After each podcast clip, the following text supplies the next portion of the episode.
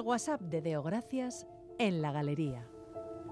Hace ya algunos años que falleció mi abuelo materno y lo hizo en su casa, en la cama que tuvo que ocupar durante sus últimos años de vida, de esa vida que lo dejó postrado en la cama, sin movilidad alguna, sin habla, con una mirada que a mí me parecía un ruego.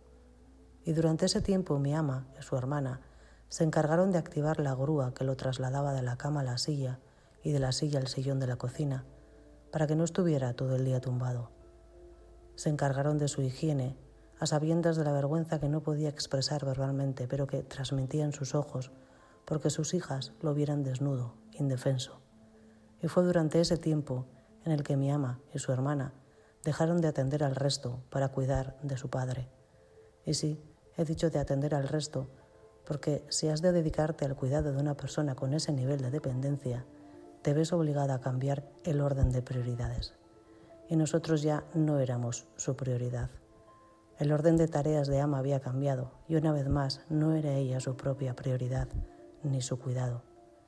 Igual que mi madre, han actuado miles, millones de mujeres durante años, décadas, siglos. Y es que la feminización de las tareas de los cuidados no es nuevo, pero sí podemos y sobre todo debemos cambiar. Nos interpela a todas y todos en contra de la privatización y la mercantilización de los cuidados, en defensa de los derechos de las mujeres que viven en condiciones inaceptables, realizando las tareas de cuidado y otros sectores feminizados como los comedores, la limpieza, para exigir responsabilidad a quienes mantienen este sistema y, en definitiva, por unas vidas dignas, por el derecho a ser cuidadas a lo largo de toda la vida y a cuidar con igual compromiso. Así reza la convocatoria de huelga general feminista del jueves día 30, último día del mes de noviembre del 23, antes de que nos sumerjamos en otra realidad inventada que construimos y repetimos durante diciembre, tenemos una cita con la primera huelga feminista general convocada en Euskal Herria a favor de un derecho colectivo al cuidado. Porque todas y todos necesitaremos en algún momento de nuestras vidas ser cuidados. Por eso el jueves se quiere reclamar que se reconozca y garantice la universalidad de los cuidados dignos como un derecho, para que también los trabajos del cuidado se contabilicen ese trabajo que, como dice la convocatoria de huelga, sustenta la vida.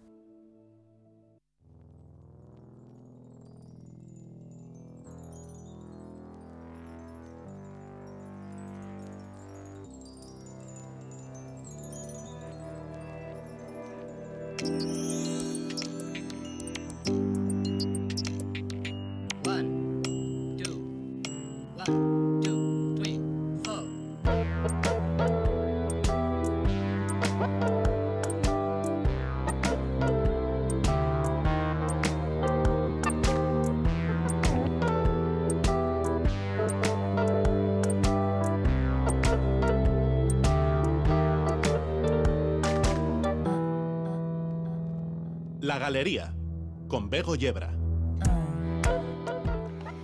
WhatsApp de Marijo de Gracias, los cuidados.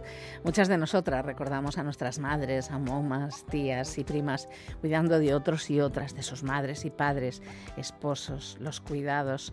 Los cuidados de ascendientes y descendientes e incluso colaterales recaen en un porcentaje altísimo en las mujeres de las familias o las mujeres contratadas para ello, los cuidados. ¿De qué hablamos cuando hablamos de cuidados? Son ese conjunto de tareas que según las instituciones producen bienes y servicios que sirven para regenerar cotidiana y generacionalmente el bienestar físico y emocional de las personas y que se producen normalmente en los círculos de intimidad y en el marco de los hogares. Hoy es 26 de noviembre. Quedan 35 días para que finalice el año. Démosle esta semana una pensadita a eso de los cuidados, al menos esta semana. ¿Quién se ocupa de todos y todas? Algunos los podremos compartir probablemente, otros necesitaremos el apoyo de la Administración. Son las 8 y 20 minutos. Esto es la galería. Bienvenidas y bienvenidos.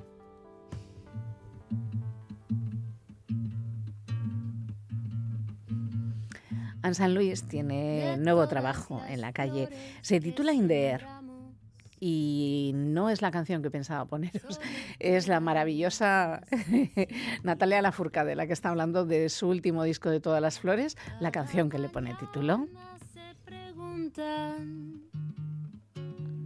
cuándo llegarás para cantarles de todas las lunas que miramos. Solo quedan algunas memorias cuando nos reímos, cuando nos tuvimos en las calles de Madrid borrachos fuimos sin un rumbo fijo. Cuando nos bailamos, cuando nos perdimos en esa canción que nuestro antiguo mundo juntos comprendimos. En ese jardín de rosas pugambilias donde compartimos.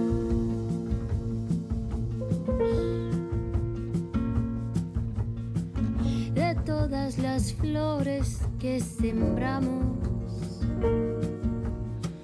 Solo quedan unas encendidas. Cada mañana pregunta cuándo llegarás para cantarles las lunas menguantes que nos observaron. Sobre mares lloran lágrimas sagradas, como tu caricia, dulce como amarga. Deliciosas las mañanas, laberintos en las madrugadas, como tus caricias, suave como espina, se me va clavando sobre el pecho toda esta melancolía.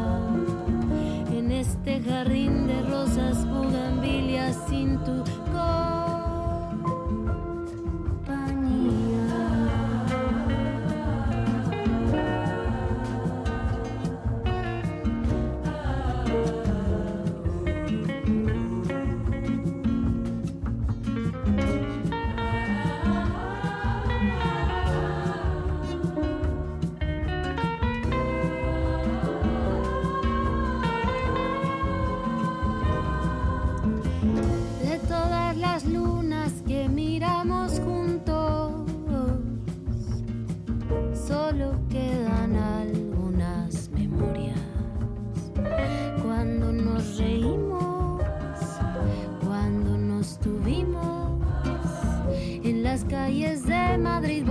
borrachos fuimos sin un rumbo fijo. Cuando nos bailamos cuando nos perdimos en esa canción que nuestro antiguo mundo juntos comprendimos. En ese jardín de rosas pugambilias donde compartimos. En ese jardín de rosas pugambilias donde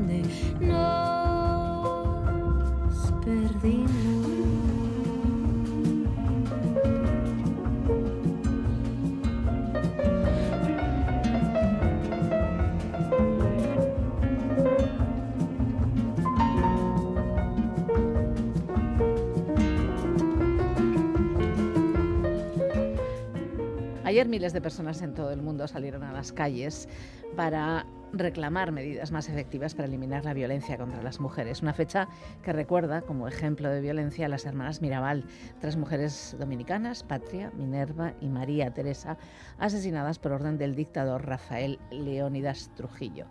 Cada 25 de noviembre se conmemora este Día Internacional de la Eliminación de la Violencia contra la Mujer. Fue establecido el primer encuentro feminista latinoamericano y del Caribe celebrado en Bogotá, en Colombia, en 1981 y aprobado por la resolución oficial de la ONU en su asamblea del 7 de febrero del año 2000. Porque hay que recordar, y en este caso creo que me parece fundamental, el trabajo de las feministas latinoamericanas en tener convenciones como la CEDAW, que llegaron antes de otras convenciones en el resto de los países del mundo. Eh, vamos a hablar de esto y de otras muchas cosas con nuestras mujeres del sur global. Hoy con nosotras en la galería, en ausencia Chendin, Seraya Arabazi, Mariana Zaragoza, Lucía Chu y en presencia Greta Frankelfeld. Hola, Hola, Greta, ¿cómo estás? E Hilaria Vianeque. Hola Hilaria, ¿cómo estás? Hola, Bego. Hola, Eh, Greta. Greta absolutamente enfadada por los resultados del... Sí. De- no De vamos a empezar con mi ley para No. relajar un poquito, vamos a empezar hablando, Mejor empecemos por otro lado. hablando de no reivindicaciones, hablando de estas cosas y no sé, no sé cómo, por ejemplo, en Argentina, cómo se vivió, ¿sabes cómo se vivió ayer? Salieron, porque claro, eh, los temores en Argentina, eh, precisamente mm, contra muchas de las eh, reivindicaciones de las mujeres que tienen que ver con la violencia, bueno, las alertas están temblando, ¿no? Sí, están temblando. Estamos te- temblando en general, ¿no? Porque no se sabe muy bien qué va a pasar en general. La verdad es que no tengo referencias de lo que pasó ayer en cuanto a manifestaciones públicas, digamos, el movimiento feminista, eh, porque está, estoy y creo que como mucha gente ahí concentrada en ver qué va a pasar.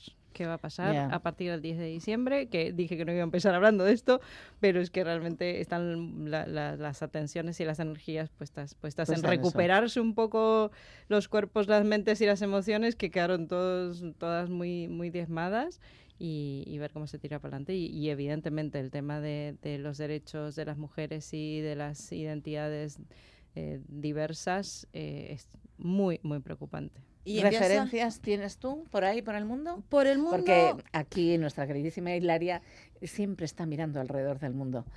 Yo creo que Sí. tiene la, la mirada más periférica de todas Sí, yo, yo creo Sí. que veo muchas noticias. Yo creo que eso tengo Ten que tengo que cuidarme.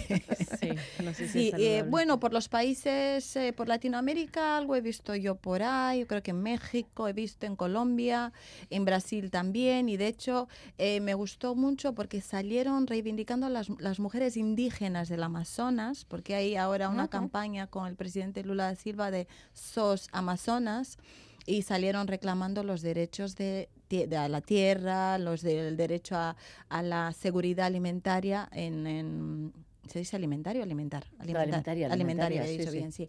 En, esta, en, en Brasil, en esta zona de, de- del Amazonas.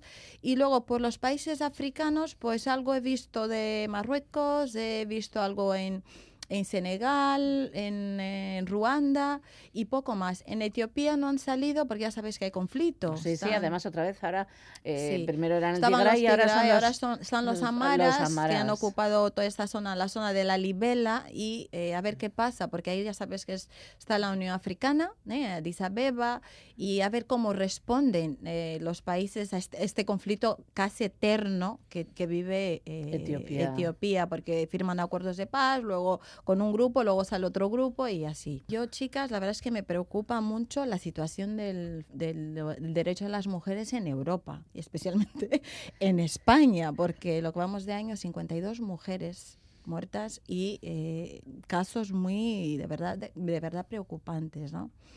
Y luego, si me permitís, me adelanto ya y hablo de las preocupaciones de los movimientos feministas negros, ¿no? de mujeres negras, inmigradas, eh, y las peticiones que se van a hacer a la nueva ministra Ana Redondo, a la nueva ministra de Igualdad, ¿no? porque se viene eh, reclamando que eh, no se tienen en cuenta las mujeres migradas, las mujeres negras, las mujeres gitanas, los colectivos eh, trans, eh, etc., en las eh, decisiones a nivel legal que se van haciendo en relación a, a las mujeres, ¿no? porque parece que en muchos, en muchos aspectos se nos va dejando de parte. Ujú. Sí, Entonces- bueno, salió una foto de la, de la futura ministra, bueno, ya ministra. Ya Ya ministra, asumida. sí, porque ya ha tomado de hecho sí. estuvo La semana pasada, sí. estuvo ayer, ¿no? Anteayer, ¿no? Anteayer estuvo en la primera, en una reunión informal en Iruña con, con ministras y ministros de, del, del gremio de la Unión Europea. sector. Sí, sí, Sí, del sí, sí. sector. Pero bueno, Ujú. sí, uno de los temores tenía que ver con esta tendencia transfoba, ¿no? Que circula por, por Europa y, y, bueno, había salido, no me acuerdo exactamente con quién fue ahora, porque soy malísima para los nombres, pero sí había una, una foto como de, bueno, cierto apoyo de eh, las eh, mujeres trans a, eh, A esta ministra. ministra y como como una amistad, un vínculo, algo que, bueno, tran- tranquilizaba un poco esa expectativa, pero indudablemente eh, hay otros otros colectivos que, que están reclamando y con mucho con mucho sentido, ¿no? Esta, Sí, esta además- participación, esta presencia. Además, no sé si os habéis fijado en lo feo que me ha parecido feísimo que los medios, a- algún medio de comunicación, en lugar de hablar, por ejemplo, del currículum, del plan de trabajo de la nueva ministra, se hayan empeñado en hablar de sus pendientes. Ah, A pero mí me ha claro, parecido esto claro. bastante feo y machista. Bueno, eh, suele ser norma. O sea, yo creo que Sí, ya, eso ya no nos Pero sorprende. porque- evidentemente lo es. Es evidentemente me- que es machista, pero suele ser norma. Y luego La lo- los negacionismos en el seno de mujeres también me preocupa mucho. El negacionismo de la violencia de género, de la falta de derechos de las mujeres, de la lucha todavía muy ardua por hacer en relación a los No derechos de sabemos las lo que está pasando en la Asamblea de Madrid. ¿eh? Ah. En la Asamblea de Madrid también, bueno, pues algunas leyes que, que eran, bueno, pues no sé si lo suficientemente progresistas para lo que nos gustaría, pero sí que tenían un cariz progresista como, bueno, están intentando mm, derogarlas, eh, reducirlas a su mínima expresión. La verdad es que no le estamos dando seguimiento Y completo porque estamos en otras en Euskal. Herria, bastante Claro, es tenemos. que no damos Dos abasto, pero sí. manifestaciones en Madrid, el año pasado Sí. igual, porque Mm. no vamos en unanimidad. Pero las que salen en la, en la televisión son las otras manifestaciones, las de Ferraz. No sale ninguna del- de los colectivos LGBT, no sale No, ninguna de las es. mujeres. Fin. Bueno, re- relacionado con esto, el jueves tenemos huelga. Eso es, huelga feminista, convocada en Euskal Herria, o sea, los Eso cuatro es. territorios de, de Goalde. Eh, Yo la voy a secundar. Yo la voy a secundar y os digo por qué lo voy a hacer.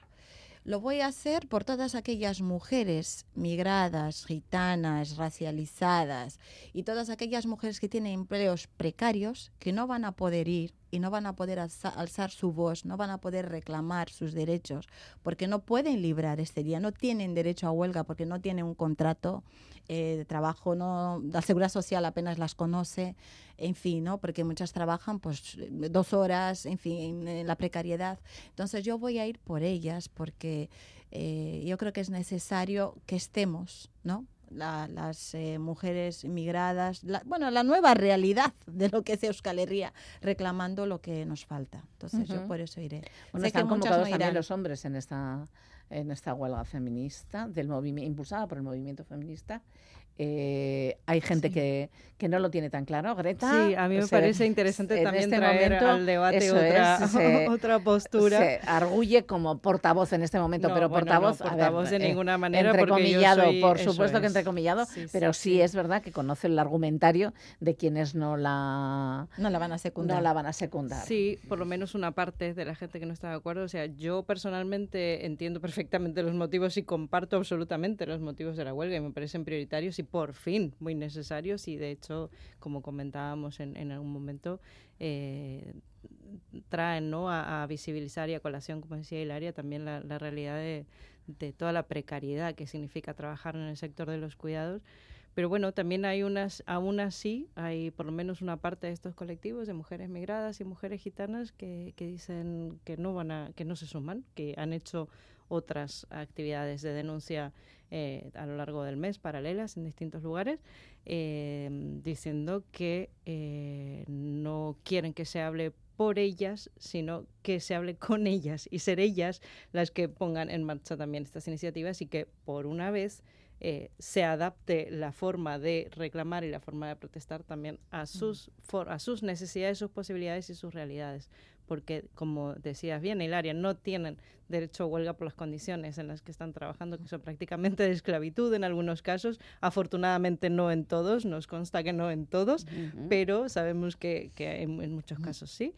Cuando hay un acceso al trabajo, que a veces ni eso. Entonces, eh, bueno, traigo también esta, esta mirada a es la muy mesa. y- interesante, es muy interesante. y De creo hecho, que es un debate muy muy actual ahora Sí. mismo, ¿no? En el feminismo, cómo, cómo Mm. cruzar eh, eh, agendas, ¿no? De, de el feminismo que lleva muchos años trabajando muchísimo y muy muy fuertemente por los derechos de las mujeres aquí y también otros movimientos que se suman como como la mujer migra, que también sean muchos años de, de lucha desde otros lugares. ¿no?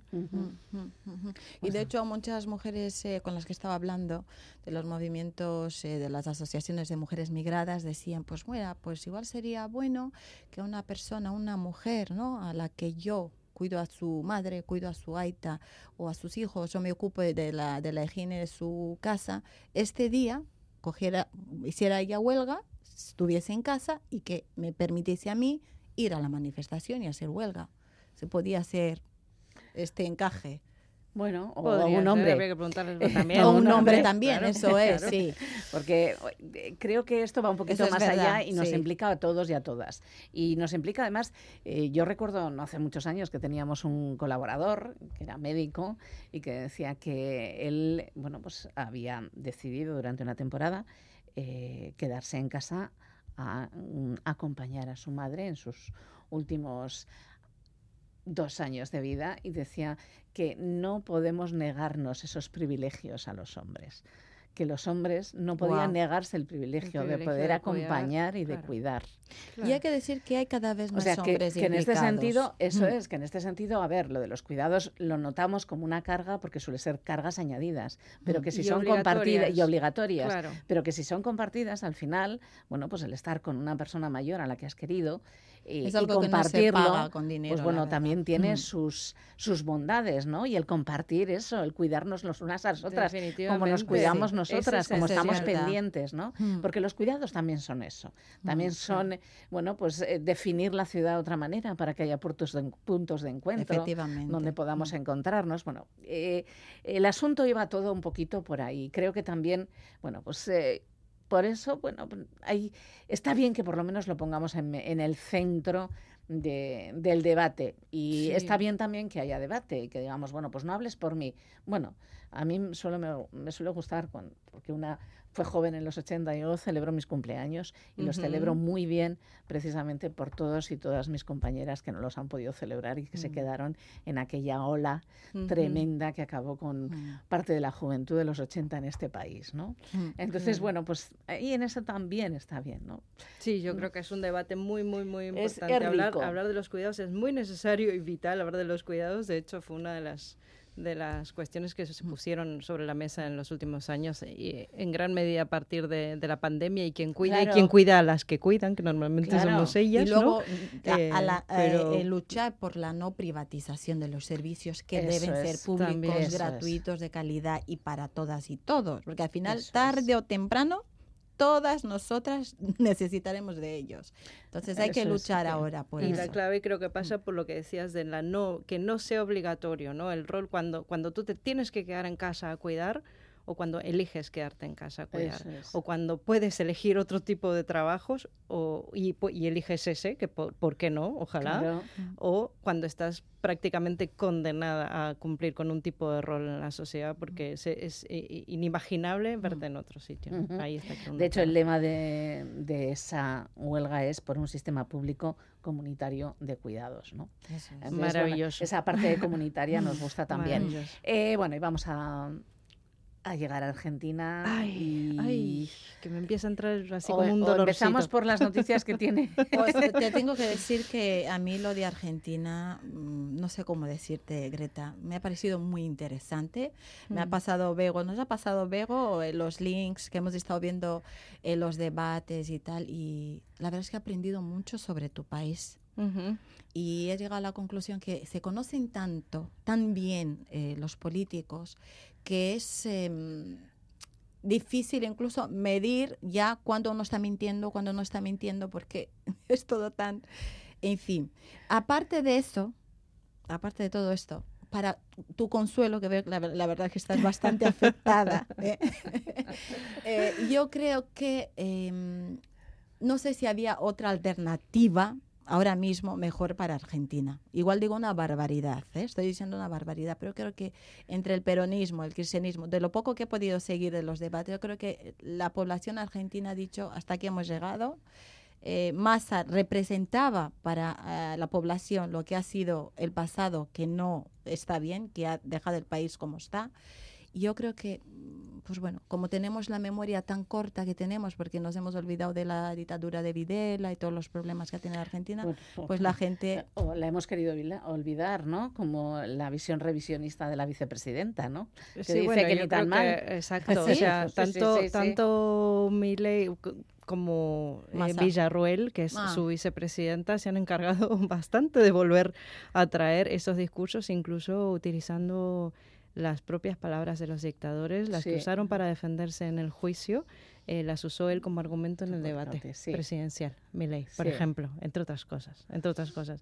Em, yo siendo muy consciente de que hay lugares en el mundo en los que se está mucho peor que en Argentina, desde luego, eh, no me cabe ninguna duda de eso y no pretendo que esto sea tampoco un alegato de, ay, somos los peores del mundo ni nada por el estilo. pero, claro que me duele, evidentemente. Sois a eso, sois los mejores o los peores y además hoy, hoy, es el día que Argentina no durmió por Maradona. Ah, es verdad, hace dos años ya, segundo aniversario de la muerte. De... Eso es, sí. No, tres ya, ¿no? De 2020 eh, fue. ¿No? No, fue 20, 21, mm, bueno. 20 o 21, ya no me acuerdo, sí. sí, sí. Pues fue ahí en plena pandemia que decíamos, ah, vamos a morir todos aquí con la pandemia y los, los funerales.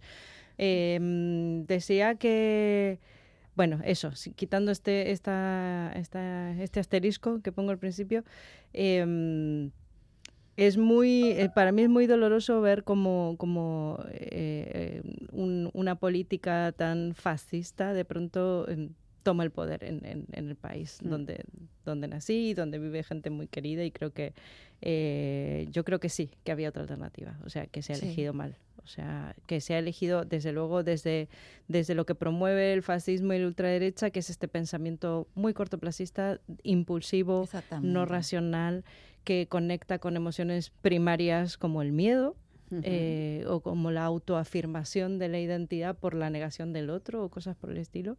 Eh, y desde luego que el gobierno que, que, que saliente ahora lo, lo, está haciendo muy mal, lo está haciendo muy mal, pero mm, desde luego no tan mal como lo puede hacer un gobierno fascista. O sea, ahí hay un límite que se ha cruzado que nos parece que es muy peligroso y me parece que es muy peligroso eh, en el sentido de la habilitación de determinados discursos y determinados eh, posicionamientos antiderechos. Y además me preocupa mucho la relación de Argentina a partir de este momento con el mundo, porque yo en los discursos que he estado escuchando de, de mi ley era con China no, con Brasil no, con este no, con el Papa no, eh, un discurso muy de lo que has dicho tú, no, muy desde el odio, del miedo, de de, en fin, de y luego de la libertad, de que cierra el Banco Central. O sea, son cosas que eh, uno se pregunta, pero ¿cómo va a ser? ¿Ese señor es consciente de lo que está diciendo, de lo que está vendiendo? también. Sí, yo creo que tampoco se votó por eso. Bueno, pero tampoco en este momento Argentina estaba teniendo demasiada relevancia ¿no? en el esto internacional, ¿no? en el escenario internacional. No, pero el escenario internacional sí en Argentina. Sí, en Argentina. O sea, el, comercio con, con, estos países que, que nombraba Hilaria es clave para el sostenimiento de la economía argentina. Entonces, es imposible en este momento cerrar las relaciones con China, o Brasil sin afectar de, una forma crítica la economía nacional. A ver, eh, vamos a bajarle un poquito el tono porque ayer ya Macri Oye, Macri no, porque Macri está detrás de todo este asunto. Exacto. Es quien está de todo este, detrás Exacto. por cierto, que quiere ser presidente de la FIFA. Ah, sí, Macri. Quiere, sí, quiere recuperar el Boca. Sí, primero el Boca, eso Primero el Boca, porque ha sido presidente de Boca Juniors. Es que todo tiene... Por eso recordábamos a Maradona. eh, todo tiene relación. Quiere recuperar el Boca, ser presidente de la FIFA y esta semana pasada parece ser que hubo una reunión en casa de Macri. Eh, sí, no sé yo los detalles. Cuentan, cuentan que hubo una reunión en casa de Macri y ya definieron cómo iba a ser la cosa. O sea que lo de la dolarización, pues igual ahora mismo no. Ah, eh, que de repente empezábamos a bajar todos los estándares y que lo que sobre todo que iba a haber era un ajuste tremendo. Eso sí, o sea, ¿Y eso que significa? más una economía liberal, neoliberal tradicional, de los 90, o sea, la vuelta a los 90, como aquel entonces. Tradicional. Eso es lo más esperable, aunque todo es una gran incertidumbre, eh, pero bueno, más allá de que eso de la habilitación de determinados discursos, ¿no? Que, que si mm. son el camino, así como quien no quiere la cosa, pues ahora podemos hablar de, poner Sí. en duda todo, ¿no? Sí, sí, todo lo que hemos Incluso ahí dicho- tenemos a la terraplanista Lemoyne diciendo ahí que no hay vuelos por el Pacífico porque, claro, como la Tierra es plana. Eso es lo que demuestra que la Tierra es plana. Entonces, ese tipo de, de personas Pero están intentando luego- gobernar el luego- país. luego o de- sea, Es que es tremendo. Pero de todas formas, Villarruel se ha quedado sin uno de los ministerios que ella quería, el de seguridad. el de seguridad, y se lo han Sí, dado a una montonera, a la Patricia Bullrich, que Ah, claro, pero que el movimiento era- Es que es un poco- movimiento guerrillero peronista. Cedió sus votantes, ¿no? A, Eh, a- a la sí. Libertad Avanza. Sí, dos Sí. días después de, de la primera vuelta eh, y de que él la llamara tirabombas. eh, o sea, Milei dijo que ella era una tirabombas que ponía bombas en los jardines de infantes. Los jardines, las, los las criaturitas, los niños de 4 o 5 años. eh, La va a hacer ministra de Seguridad. ahora la va a ser ministra de Seguridad. Y dos días después de las elecciones estaban a los abrazos en el escenario. Eh, O sea, es y ella entregándole loco. los votos. Bueno, y, es un no, poco no, eso es un circo país es un poco para loco. hablar Bueno, horas y bueno. horas aquí.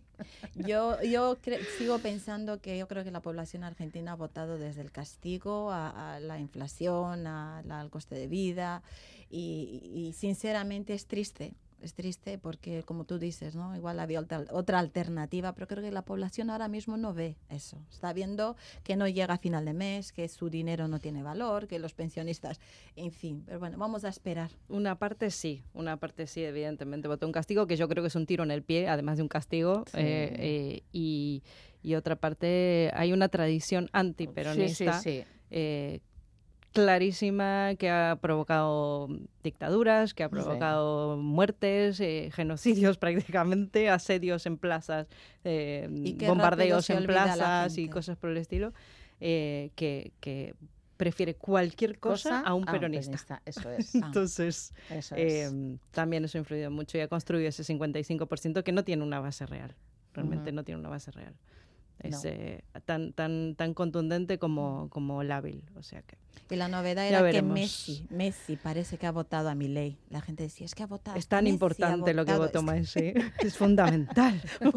Decisivo. Bueno, al final lo de los prescriptores, algún día podremos hablar de ellos. Eh, bueno, siempre nos trae un montón de información. Os he contado lo de Etiopía. La semana pasada hablamos de Mozambique. Pensábamos que por fin eh, la Frelimo, después de más de 40 años en el poder en Mozambique, se iría, pero no.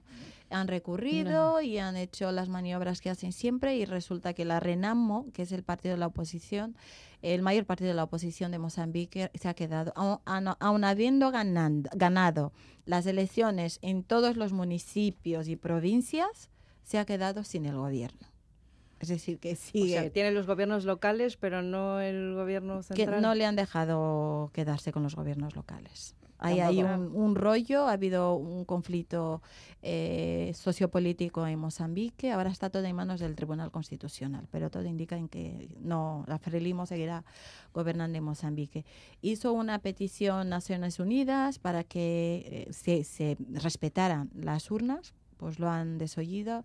Se han pedido a nivel de varios organismos internacionales pidieron que se respetase la decisión del pueblo, pero nada. Así que, bueno, la buena noticia democrática de África No viene del tenemos. país de eh, eh, Ellen Johnson Sirleaf.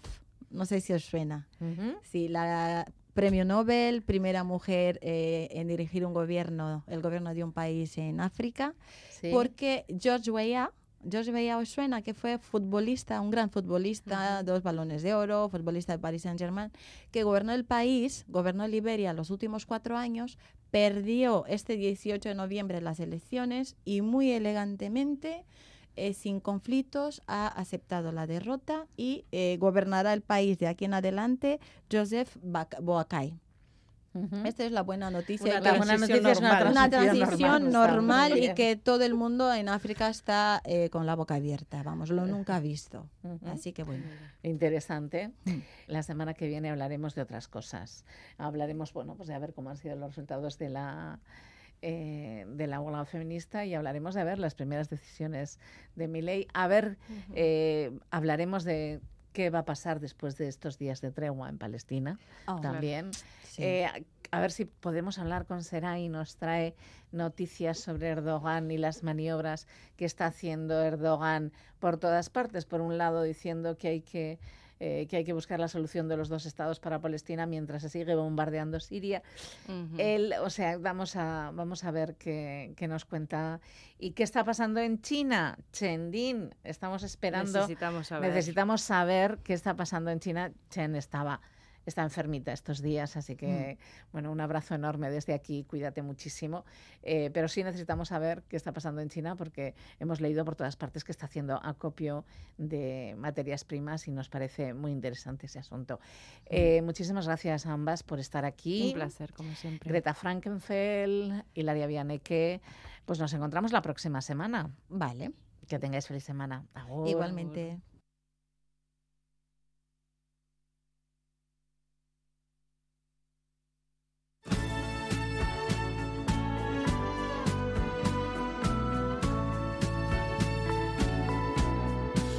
Pues ahora sí, Anne San Luis, que tiene un nuevo trabajo en la calle. Se titula Inder y es un segundo álbum del que nos hemos hecho eco, pues gracias a Godson Uribe, que hoy en Saspica dice Inder suena alegre, cálido y cercano, como una mañana tranquila mientras llueve en el exterior, el vapor que sale de la tetera justo antes de que silbe. ¿Nos apetece escuchar a pesar de que ya haya caído la noche?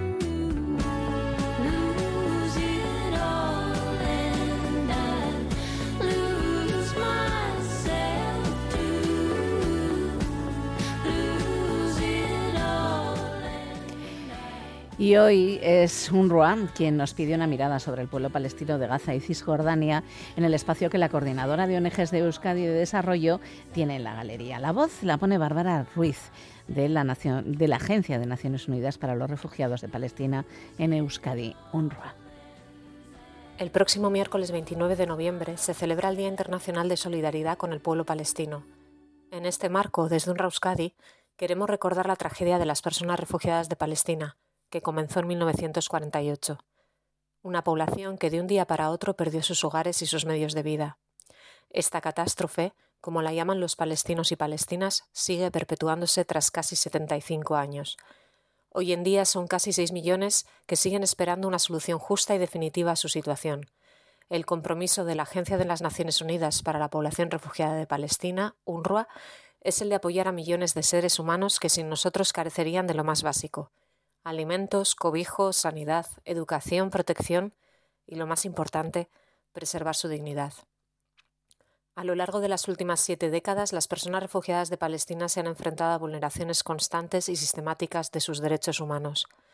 Hoy, cada minuto, cada hora, la situación empeora en Gaza. Miles de personas, incluidos nuestros compañeros, han sido asesinados por las bombas y ataques, y más personas morirán por el asedio impuesto. 1,6 millones de personas han sido desplazadas forzosamente. Han tenido que huir de su hogar por los bombardeos, a pie, luchando por sobrevivir. Un cese a la violencia es fundamental, así como el respeto al derecho internacional humanitario y la entrada ininterrumpida de ayuda humanitaria. Mientras Gaza sufre un infierno, tampoco podemos olvidarnos de lo que está ocurriendo en Cisjordania. Desde el 7 de octubre, el ejército israelí ha asesinado a 200 palestinos en Cisjordania, incluyendo 52 niños. Esta situación despiadada está llegando a un punto de no retorno en el que se incumplen todas las normas, con un desprecio manifiesto por la vida de los civiles. La pesadilla en la que vive el territorio palestino ocupado es más que una crisis humanitaria, es una crisis de humanidad. Por ello, en esta conmemoración, queremos apelar a la humanidad de las y los oyentes y pedirles que no dejen caer en el olvido la situación de todas estas personas.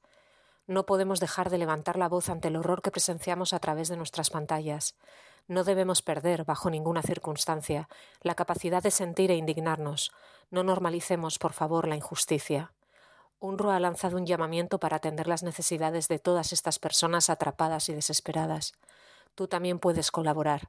Te animamos a visitar nuestra web ayudagaza.com.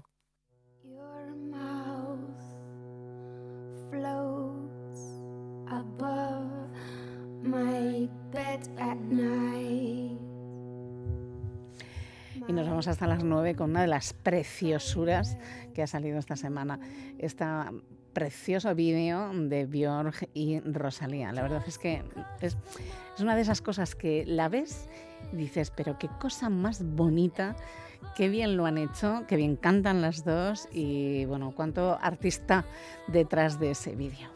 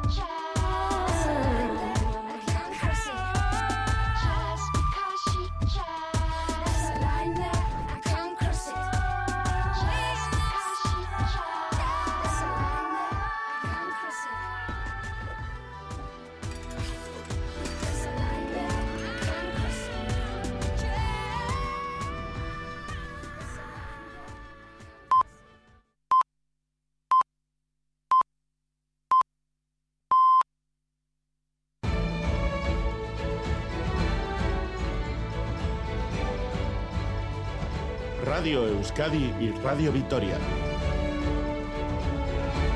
Servicios informativos. Son las 9 de la noche. Gabón, intercambio de prisioneros en Oriente Próximo. Jamás liberaba esta tarde a 17 rehenes, 13 israelíes y 4 extranjeros. Poco después, Israel anunciaba la liberación de 39 menores presos en la cárcel de Ofer. Si los acuerdos se cumplen, la tregua en la franja se mantendría hasta el martes a última hora. Y aquí en casa mañana podría desvelarse la incógnita de si Arnaldo Otegui será candidato al Endacaricha por Euskal Herria Bildu. El coordinador general de la formación presentará a la mesa política una reflexión en torno a su candidatura. Por cierto, que esta mañana se han encontrado el Endacari Ñigo Urcuyu y el candidato al Endacari de la dirección del PNV, Imanol Pradales, durante el homenaje en su carrieta al fundador del partido, Sabino Arana. Urcuyu ha ofrecido su ayuda a Pradales una vez las bases ratifiquen su candidatura en un proceso interno que se extenderá hasta el 20 de enero. Es la militancia la que tiene que pronunciarse los próximos meses y por lo tanto eh, a la espera de lo que la militancia del Partido Nacionalista Vasco decida. Yo soy un hombre de partido, he sido el máximo representante del Partido Nacionalista Vasco y sé cómo es esto y sé también que las cosas tienen su principio, su final. Más cosas en Navarra. Se han celebrado hoy elecciones municipales en 30 localidades y 39 concejos en segunda vuelta tras quedar las alcaldías vacías por no haber candidatos en los comicios de mayo. Es posible que la situación continúe igual y que una gestora se haga cargo de muchos de los ayuntamientos tal como ocurrirá, por ejemplo, en Areso. A las 9 hemos abierto y de momento no ha venido nadie a votar. Eh, de momento en el pueblo no ha salido ningún grupo para la alcaldía. A no ser que haya sorpresa, que los de escaños en blanco se emocionen y, y si sacan el 5% cojan el cargo, la comisión gestora es la que va a llevar el ayuntamiento en los siguientes tres años y medio. Y en la Rabelagua se ha escenificado hoy la entrega de bastones de los pastores que durante los meses templados han estado viviendo en las montañas, cuidando el ganado, a los esquiadores que en invierno disfrutan de la nieve en el lugar donde han estado los pastos. Una ceremonia simbólica y una jornada festiva con, lo que, con la que se ha dado inicio oficial a la temporada de esquí. Julen Garjón es director de la estación de la Rabelagua. El bando, digamos, de, del verano, de los pastores, ganaderos, que están en un lado, ¿no? Y entonces ellos pues portan, digamos, que un palo pues eh, con el que suelen pues eh, pastorear al ganado y en el otro bando está pues bueno los que van a venir ahora a, ese cambio ese cambio de uso de tierras que son los que están eh, digamos que en el mundo de, de la nieve o del invierno En carretera, sin problemas para circular a esta hora, es todo. Más noticias a las 10 y a cada momento en itv.eus y en la aplicación ITV Albisteac.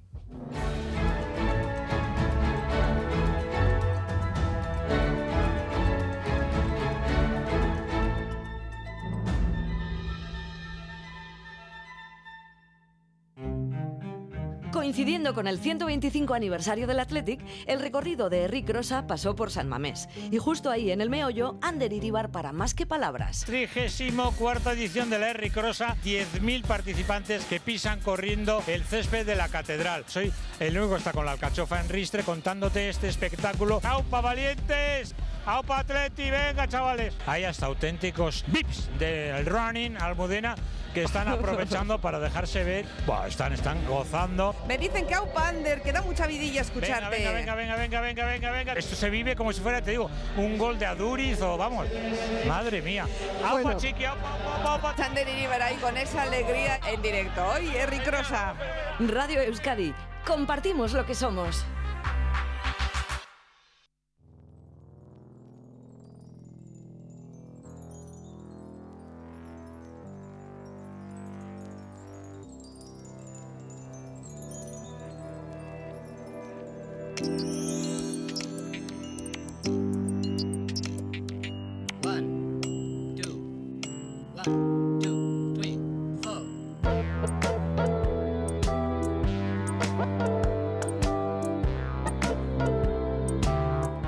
Cuatro minutos sobre las nueve de la noche. Continuamos en la galería de Radio Euskadi, pues con ciencia. Ciencia. Ciencia. Mundo. Ciencia. Mundano. Mundana. Mundano. Mundano. Mundo. Mundana. Mundano. Ciencia. Ciencia mundana. Alfredo Caro, Bienvenido a la galería. ¿Qué tal la semana? Eh, muy bien, gracias. ¿Has tenido buena semana? Sí, sin viajar ni nada. súper Bueno, que bien. perdón. Sí, sí. Ten cuidado, te vas a Me voy acostumbrar. a acostumbrar a no a viajar, estar ya verás. una semana en el mismo sitio, te, va- mismo. te van a salir El que raíces. se va a acostumbrar es mi hijo. Uy, eso va a ser un poco peor. Bueno, Alfredo Caro nos trae como casi siempre a una invitada, una invitada que está lejos y está en un sitio que para nosotras es privilegiado. Eh, Mm. Cuéntanos quién es y por qué está con nosotras. Bueno, pues eh, traigo a Cristina Moreno y, y ha- y han pasado dos cosas a la vez, que me he encontrado con dos cosas. Eh, a la vez que es un reportaje que ha sacado el diario.es, Sí. eh, donde cuenta un estudio que se ha hecho eh, de cómo cada año en España mueren más de, más de 20.000 personas por infecciones resistentes a los antibióticos. Wow. Las multiresistencias, la resistencia a los antibióticos se está convirtiendo un- o se ha convertido en un problema mundial eh, muy grave.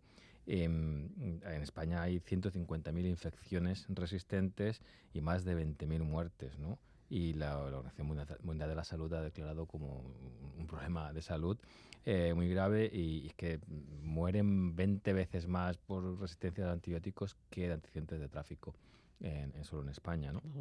más de un millón de muertes eh, internacional, a mundial- nivel mundial, y sobre todo por infecciones urinarias, neumonías, etcétera. Mm. Entonces eh, quería hablar con alguien y justo se me había, hacía días, se me había cruzado eh, esta investigadora que trabaja en estudios sociales de la ciencia y su proyecto de tesis es sobre optimizando antibióticos. Entonces, Optimizando antibióticos. me ha parecido más interesante esto que traer una persona médica o, un investigador, porque creo que nos puede dar claves mm, di- distintas, no lo sé. Bueno, mm, que hable ella, ¿no? Que- Cristina Moreno, bienvenida. que ella es investigadora predoctoral de la Universidad de Edimburgo, por eso decía que estaba en un sitio privilegiado en este Mm. momento, porque nos encanta esta ciudad. Eh, Cristina Moreno, muy bienvenida a la galería, ¿cómo estás? Muchas gracias, muy bien. Muchas gracias por invitarme. Eh, bueno, cuéntanos, ¿en qué consiste eso de optimizar los antibióticos? Bueno, pues este es el título que le di al proyecto de, tesis doctoral, ¿no? Por- porque la idea es que eh, yo estudio básicamente unas intervenciones que se llaman PROA en España, que son los programas de optimización de antimicrobianos. Em, y entonces la idea era ponerlo en el gerundio un poco para, para intentar entender cómo, cómo funcionan en el día a día, ¿no? Eh, estas intervenciones. Eh, lo que consisten básicamente es eh, en una serie de profesionales, de los cuales pues la mayoría son, son clínicos, pero también muchos farmacéuticos y microbiólogos y algunos otros em, eh, perfiles, ¿no? Eh, pero básicamente entre todos intentan em, mejorar los tratamientos eh, antibióticos, sobre todo en pacientes hospitalizados en, en hospitales de España y cada vez más pues están intentando que estos PROAS también tengan presencia en otras en otros lugares como por ejemplo la atención primaria o los centros eh, sociosanitarios eh, de cuidados extensivos a por ejemplo a nuestros mayores y, demás ¿no? Entonces mi, mi tesis pues ronda un poco su trabajo yo obs- observo desde un punto de vista social desde un punto de vista antropológico cómo estos profesionales pues trabajan juntos para, para hacer que estas, bueno, pues estas intervenciones tengan, tengan sustancia. Eh, y bueno, pues básicamente eh, he pasado un par de años, quizás un poco más, con la pandemia de por medio, eh, trabajando pues bastante cerca de estos profesionales, eh, incluyendo ocho meses en, en un par de hospitales en España. Pero mm, cuando dices mejorar los tratamientos, eh, ¿se trata de evitar que se, que se produzcan esas resistencias o cuando están las resistencias mm, intentar encontrar mm, tratamientos que funcionen? Hmm. Bueno, yo creo que las resistencias eh, no se pueden evitar, es decir, eh, la resistencia a los antibióticos es una, es un problema, digamos, eh, que, que va a seguir estando, ¿no? Eh, Lo que estos programas, los PROA, intentan es, ah, dentro de nuestras posibilidades y en el momento en el que encontremos una infección resistente, eh, podemos mejorar el tratamiento todo lo posible para que ese paciente tenga la mejor, el mejor tratamiento que, que le, ¿no? que le toque, Mm. eh, que, esté, que, que esté lo más eh, centrado posible en este microorganismo que está causando esta infección y podemos evitar también así, pues ponle tres días a ese paciente de antibióticos, pues estos profesionales intentan hacerlo.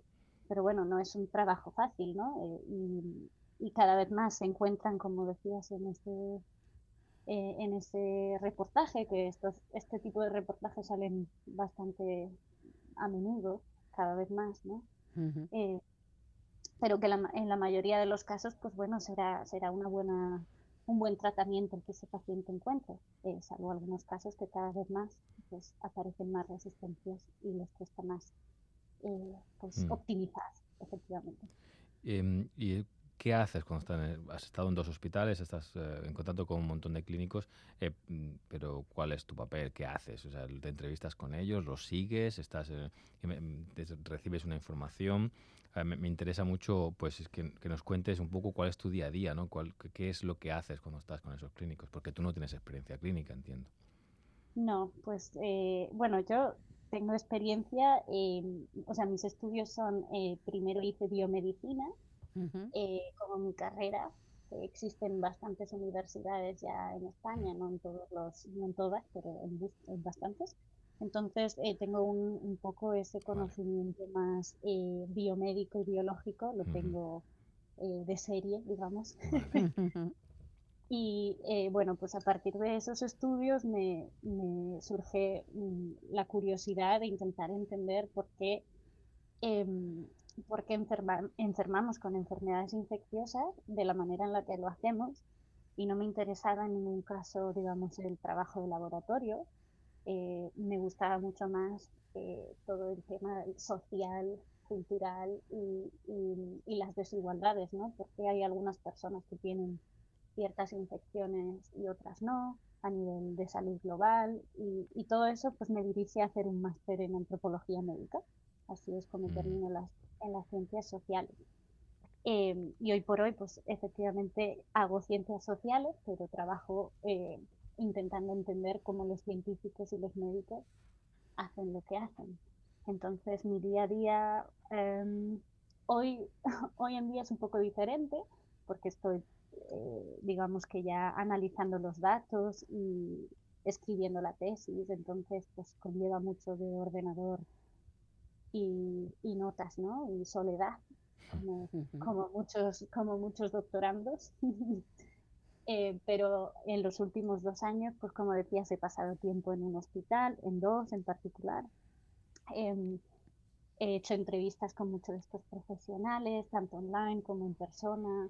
He ido a las conferencias de la SEIN, que es la Sociedad Española de Enfermedades Infecciosas y Microbiología Clínica, o, la, o la, la equivalente europea, digamos, que sería la ECMID, eh, para ver un poco, bueno, pues siguiendo el rastro de estos profesionales y, y la ciencia y, y la medicina que ellos, que ellos intentan practicar, pues entender un poco mejor eh, cómo lo hacen, ¿no? Y cuáles son sus, eh, sus- su día a día de 8 a 3 de la mañana, ¿no? De, o sea, de 8 de la mañana a 3 de la tarde, en qué consiste lo que hacen. Y, y también cómo se sienten, ¿no? Al hacer este tipo de trabajo y ver este tipo de, de infecciones eh, resistentes y, y lo que conlleva para la medicina que, que ellos viven. ¿Y qué resultados eh, has, has tenido o has eh, descubierto cosas que a lo mejor desde, desde el punto de vista del día a día de la clínica no se, no se percibe?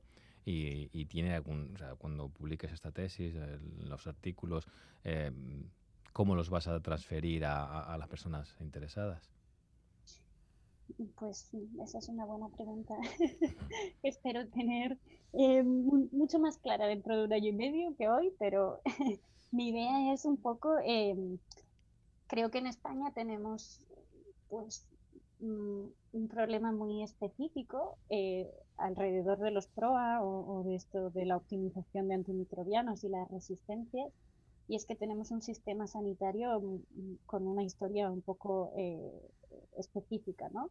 Esto es un problema global, la resistencia a los antibióticos eh, es un problema global, y esto se vive en muchos otros sitios, obviamente, pero yo creo que uno, uno de los resultados interesantes de mi tesis, de hacerlo en España, es eh, esta cuestión de que hay muchas desigualdades ¿no? entre las eh, distintas comunidades autónomas en cómo eh, estos PROAS, estos programas de optimización de antimicrobianos, se ponen en marcha en distintos hospitales, en distintas comunidades autónomas, qué tipo de mm, recursos tienen ciertas comunidades autónomas ya de manera mucho más histórica que llevan haciendo este trabajo eh, mientras otras comunidades autónomas no, no están eh, tan eh, a la par.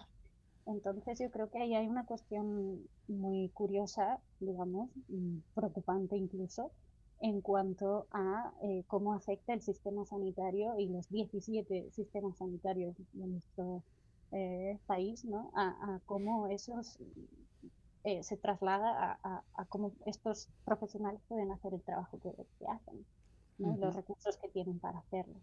O sea, se convierte en un programa político el que no se haga correctamente o no lo se haga lo suficiente. Eh, que no se haga lo suficiente porque, claro, si lo puedes hacer a coste cero o lo puedes hacer con financiación, como todo en esta vida, pues puedes hacer un trabajo muy distinto, ¿no? Eh, entonces, pues bueno, yo creo que eh, hay una parte de más social en, este, en esta tesis que, que, es política también, ¿no? Mm. Que es efectivamente mm, qué recursos tenemos para gestionar la resistencia a los antibióticos, pues son los recursos que tenemos para eh, cuidar de nuestro sistema sanitario más en general, ¿no? Eh, son los problemas que tienen muchos de estos profesionales em, para mantener sus empleos de manera no precaria, eh, ¿no? Son muchos problemas que son mucho más allá de lo que sería la resistencia o sería el uso de antibióticos, eh, pero que afectan muy lleno a, a, los recursos que pueden tener para hacer esto. O sea, estamos hablando de que no es una cuestión meramente técnica de darle tal combinación de antibióticos, retirar este, poner este, tal, tantos días, no, sino que también supone algo más que el mero antibiótico, la cuestión técnica, ¿no? Es como, mm, ¿estoy mm. entendiendo bien? Sí, claro, efectivamente, ¿no? ¿Cuánto tiempo tienen estos profesionales ah, para hacer este trabajo, por ejemplo? Pues eso varía mucho. En muchos sitios a lo mejor no, hay nadie. ¿Y eso tiene efecto sobre la resistencia sobre la, o sobre la efectividad del tratamiento? Eso sería muy, muy difícil de correlacionar, ¿no? Pero yo creo que de manera lógica podemos pensar que sí. Eh, es una cuestión de calidad del cuidado, de mm. los cuidados sanitarios, al fin y al cabo. Estos medicamentos no son muy importantes eh, a nivel social em, y de manera histórica porque son unos medicamentos que casi son mágicos en el sentido de, que, curan, eh, que realmente son muy, muy... Eh, a nivel social nos han, nos han puesto en, en, el momento histórico donde estamos, pues porque pueden curar, ¿no? Porque pueden em, mantener, eh, digamos, un sistema capitalista y un sistema de trabajo eh, como lo conocemos hoy. Mm, desde los años 50 en los que empezamos a utilizar los antibióticos hasta el día de hoy, eh, siempre han estado ahí, ¿no? Entonces, yo creo que la resistencia a los antibióticos en parte también es un problema o es un fenómeno más que un problema de nuestro tiempo. Eh, tanto como lo es la emergencia climática o, los brotes epidémicos que cada vez son más familiares, ¿no? Eh, para, porque hemos vivido mm. una buena pandemia bien grande. Entonces, eh, pero todas estas problemáticas son de gran escala de, de lo que el mundo, em, lo que el, ¿no? lo que el ser humano ha, ha, ido cambiando en los últimos 70, 80 años a niveles muy grandes eh, y que hoy pues tenemos que lidiar con ello. Entonces yo creo que los PROA son un pequeño ejemplo, muy, muy pequeño, de cómo eh, estamos intentando gestionar algo que se nos hace mucho más grande. Ya. Una gran pandemia. De hecho, ¿te atreverías a dar tu visión de por qué tanta resistencia a los antibióticos? Porque hay, diría, dos escuelas, ¿no? Eh. ¿Cuál sería tu opinión? No voy a decir la mía. Dos escuelas, ¿qué, qué dos escuelas? Bueno, eh, ya estaría dándola entonces. Eh, Sería un poco, eh, por supuesto, el mal uso de los antibióticos por parte de los humanos. Mm. Eh, pues no tomártelo durante una semana, eh, abusar de ellos, incluso si estoy resfriado, pues consigo antibióticos sabiendo que no son antivirales, etcétera, etcétera. Y luego está otra, mm, no sé si escuela de Corriente. pensamiento, corriente, que plantearía que el- la ganadería in- eh, intensiva es la que el, el- el abuso de los antibióticos en Pues- los animales eh, es- sería el que está contaminando. De hecho, se ha visto en las aguas eh, de, de- las eh, grandes granjas, macrogranjas de pollos y, y demás ganado, y también para el engorde de las vacas, que en Europa creo que está prohibido el antibiótico para engordar a las vacas, pero no en las terneras, eh, no en Estados Unidos. Y que eso es lo que está produciendo esos, esos plásmidos que son los que producen las resistencias y los que nos están llegando a nosotros. ¿Tú qué opinas? Claro, es, eh, pues es muy difícil ponerlo en palabras, ¿no? Pero yo pienso que, mm, que la resistencia a los antibióticos obviamente es un, es un fenómeno biológico normal. eh, lo que digamos que es alarmante es eh, la escala, ¿no? de, de la resistencia. Em, por lo tanto, lo que pienso que en, en parte lo que está pasando son, es que estamos viendo los, los efectos mm, colaterales de, de una forma de vida humana que, que cada vez se nos está poniendo más complicada, ¿no? Eh, entonces yo pienso que son las dos cosas. En parte, no, no es que tú como individuo hayas tomado antibióticos de más o, o esos dos días eh, que podrías no haberte tomado antibióticos o no, a nivel individual no, no creo que no está donde tenemos que poner la imaginación. La imaginación es la escala más macro de, de la vida que, que hemos llevado, ¿no? Y que los antibióticos nos han permitido en parte llevar, pero no solo los antibióticos. Y por supuesto eso es, eh, eso lo vemos con las granjas, ¿no? Y la comida eh, y la forma, digamos, de producción de comida mm, a, a niveles eh, macro increíbles, eh, así como pues a nivel eh, humano eh, también como lo hemos usado durante todo este tiempo. Qué, inte- qué interesantísimo el hecho de que eh, mucha gente se culpa, ¿no? Tengo una resistencia, pues es porque yo he tomado mal los antibióticos, o sé yo, eh, lo que dices. Y, y claro, mm, somos responsables como Claro. personas de, de cómo ah, pues, se hace todo, pues los animales, cómo comemos la carne, de dónde viene, etcétera, etcétera, y cómo nos tomamos antibióticos. Pero a nivel, a nivel individual no somos culpables de esa resisten- resistencia. Buah, eh, muy, muy, muy interesante. Bueno, es, además es, es un concepto a dirimir siempre Mm. entre la responsabilidad y la culpabilidad. Eso es. Y ese es un, esos son conceptos muy interesantes. Eh, pues muchísimas gracias por estar con nosotras, Cristina. Que dices que los resultados totales dentro de año y medio, ¿no? Ojalá. Ojalá. Bueno, te lo deseamos. Eso. y te Eh, pasas por aquí otra vez. Y te pasas por aquí y nos lo cuentas entero. Eh, Cristina Moreno, como decíamos, ella es, había hecho biomedicina y está, es investigadora predoctoral en la Universidad de Edimburgo. Gracias por estar con nosotras, un placer. Muchas gracias. Ian. Vosotros, gracias. Alfredo Caro Maldonado, nos encontramos la próxima semana. Sí, a ver si traemos algo de arqueología, que estoy ay, qué bien. y además con técnicas de biología, una cosa de proteómica y tal. Ya está, ya, ya sale el cosas- biólogo. cosas, ya yo- sale yo el siempre biólogo. barro para casa. que tengas feliz semana, Alfredo. Igualmente.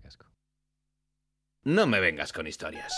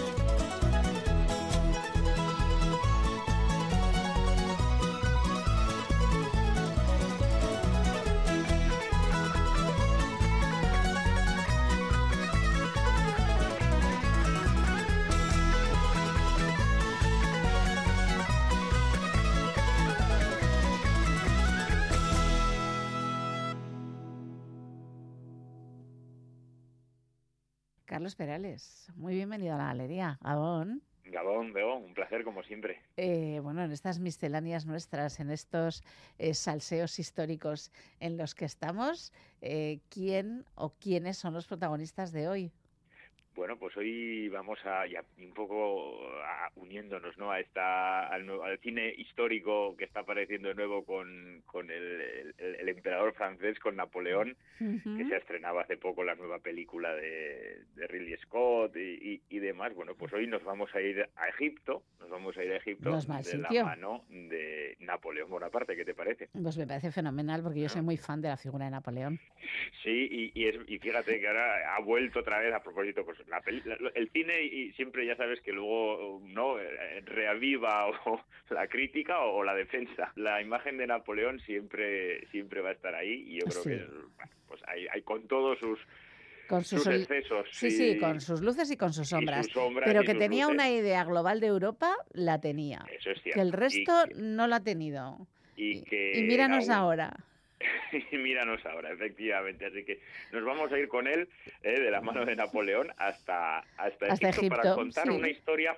Por eso me voy a meter. Este año, luego, bien sabes que nuestra miscelánea es más bien algo bueno, divertido, Sí, un poco más frívolo. Un poco más frívolo, ¿no? Un poco, así que no, no me voy a ir tanto a las grandes batallas, que ya las hemos eh, en otras temporadas Sí, hemos sí. visto, sino algo un poco más, no sé cómo decirlo, misterioso, eh, que ha dado pie a, a- a muchísimas teorías y que ya sabes, cada uno lo puede interpretar o entender a su manera. Para unos será algo misterioso y real a la vez y para otros será, pues, bueno, pues una locura más de Napoleón o de quien corresponde. La cuestión es que aquí en Napoleón, en la noche del 12 de agosto de 1799, era joven, ¿eh? Ve- 29 años. Sí, eh, además, pues bueno.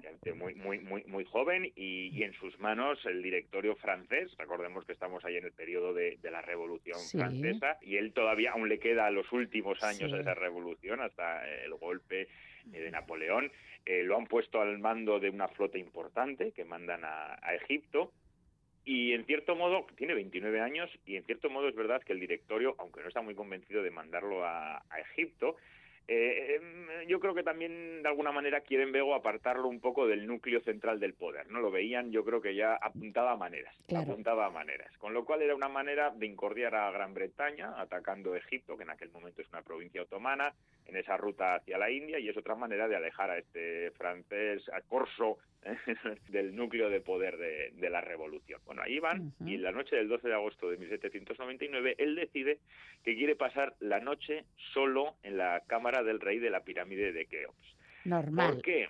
Bueno, pues a más allá, efectivamente, más allá de todo lo que parece ser que le interesaba conocer de la cultura egipcia, porque en, en su expedición llevó también más de 100 eruditos de distintos ámbitos para, para conocer la cultura egipcia, eh, dicen también que, que quería emular lo que parece que la historia contaba que Alejandro Magno, el propio Alejandro Magno, o el propio Julio César, también habían pasado una noche en, en esa cámara, ¿no? Imaginémonos una cámara, bueno, pues bastante amplia, vacía, más allá de un sarcófago que tiene Sí. ahí, sin ninguna decoración, sin ninguna... ¿eh? Muy- muy- en, el, en el corazón de la gran De la gran pirámide, que hay que bajar muchísimas escaleras. y, por supuesto, claro, ahora podemos Muy ir con, una linterna, con la luz no artificial. Imaginémonos la situación, En aquel momento. absoluta.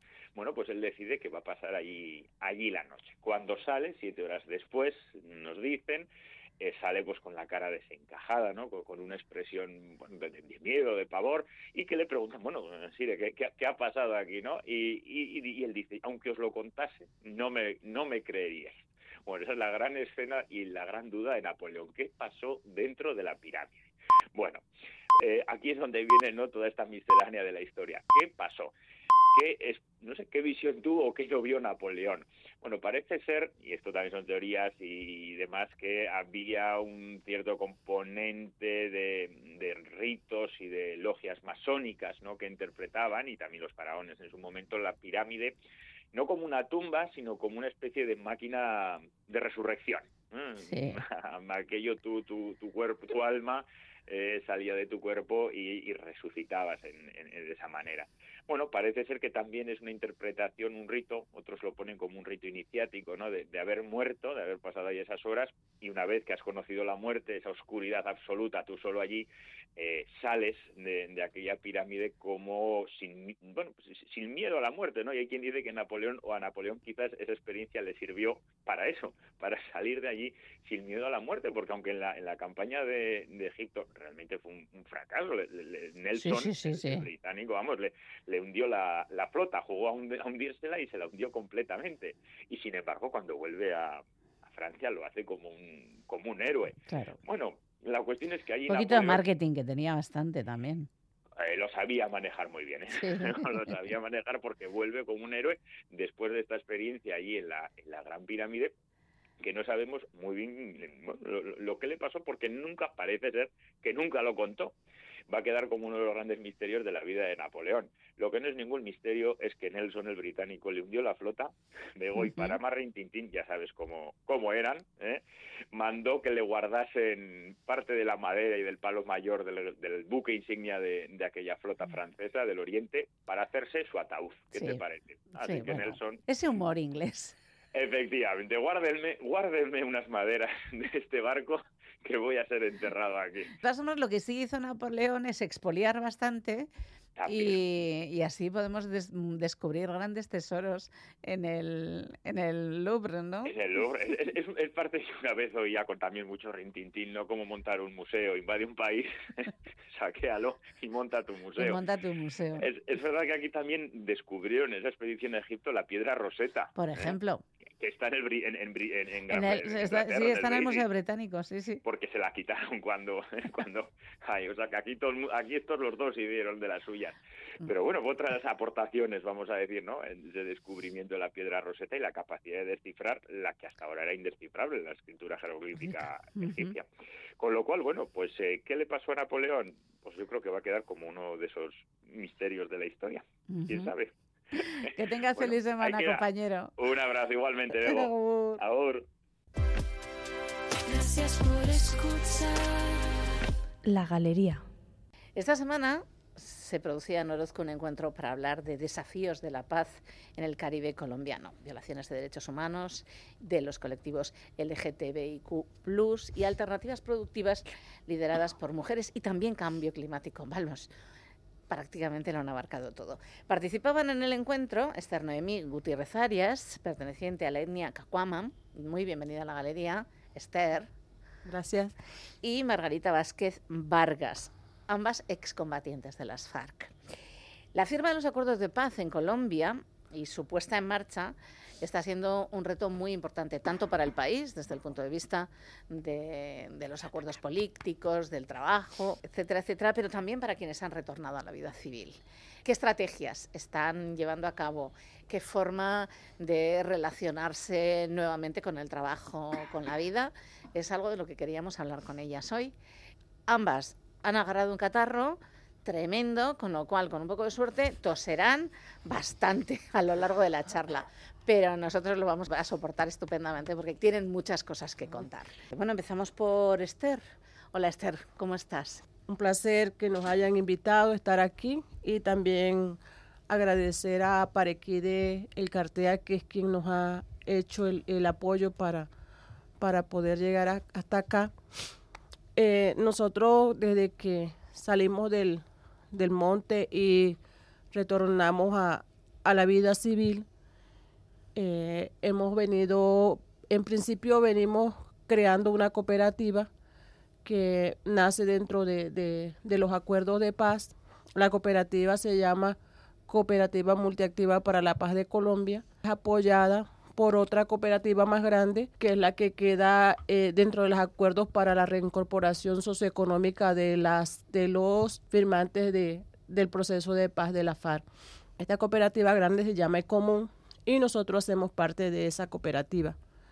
Nosotros en el Caribe colombiano, principalmente en La Guajira, donde, donde llegamos y estamos haciendo, hicimos nuestro tránsito y donde nos estamos reincorporando a la vida civil, llegamos con una vocación agrícola de donde venimos la mayoría, ya que la mayoría somos campesinos.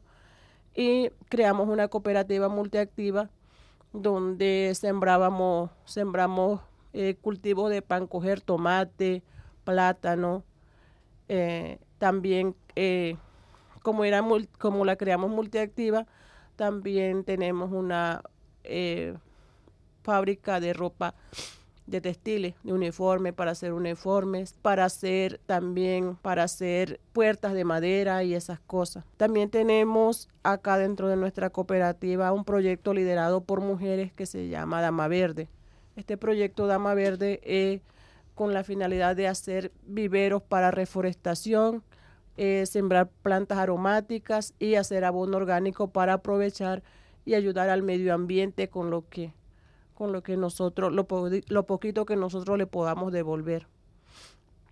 Las principales dificultades que hemos tenido hasta el momento, una ha sido la comercialización de nuestros productos, ya que a pesar de que hemos tenido apoyos de, de algunas entidades internacionales principalmente, porque con las nacionales muy poco, eh, el tema de comercialización de nuestros productos ha sido muy complicado.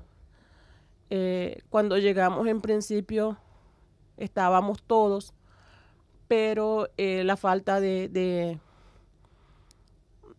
oportunidades de tener eh, proyectos sostenibles que nos permitan a nosotros mantener, mantener a todas las, los, a todos los que llegamos juntos ha sido complicado. Eh, y aparte de eso, porque es que no hay, no hay los recursos que, que, al no ser estos proyectos sostenibles, los pocos recursos que nos quedan no nos alcanza para, para pagar la mano de obra, ya que eh, muchos de nosotros en estos momentos estamos eh, regalando nuestro trabajo prácticamente y no está siendo remunerado. Entonces, esto ha sido muy complicado porque eh, ya la mayoría de gente que llegó, que llegamos, eh, tienen hijos pequeños, tienen su familia. A muchos se, trajeron a su familia porque estaban en peores condiciones de las que nosotros llegamos y les toca responder por su familia. Este es un tema que ha sido para nosotros bastante complicado porque si uno no tiene un trabajo con que mantener a la familia, le queda muy complicado eh, apoyar a una cooperativa o algo que, sea colectivo. Esta es una de las principales dificultades que nosotros hemos tenido hasta el momento. La otra dificultad que hemos tenido, a pesar de que en esta parte donde nosotros estamos no se nota mucho, ha sido el tema de, de estigma hacia nosotros. De pronto eh, no hemos tenido eh, cómo conseguir un, un, trabajo estable de una, porque lo primero que te piden a ti es un cartón de bachiller o un cartón de universitario, o un técnico, alguna cosa. Y aparte de eso te piden experiencia. Y nosotros podemos tener mucha experiencia en cosas, pero no tenemos un certificado que nos diga que nosotros sí hemos hecho, sí, sí estamos eh, capacitados para, para el trabajo. Entonces, esos son uno de los de los de las dificultades que hemos tenido eh, por muchas ganas que que tengamos de trabajar siempre es complicado porque los protocolos que tienen dentro del Estado colombiano se nos, se nos hace muy difícil acceder a, un trabajo de esta manera. La oferta de empleo tampoco imagino que será, será demasiada, ¿no? No sé cómo está el asunto del empleo en Colombia en este momento, pero bueno, no, no parece que en Latinoamérica, en toda Latinoamérica la cosa esté bien. Imagino que Colombia no va a ser una excepción. Margarita Vázquez, ella también está en La Guajira. Cuéntanos. Mm, bueno, sí, muy buenas tardes para toda la fiel audiencia. Eh, sí, soy una excombatiente.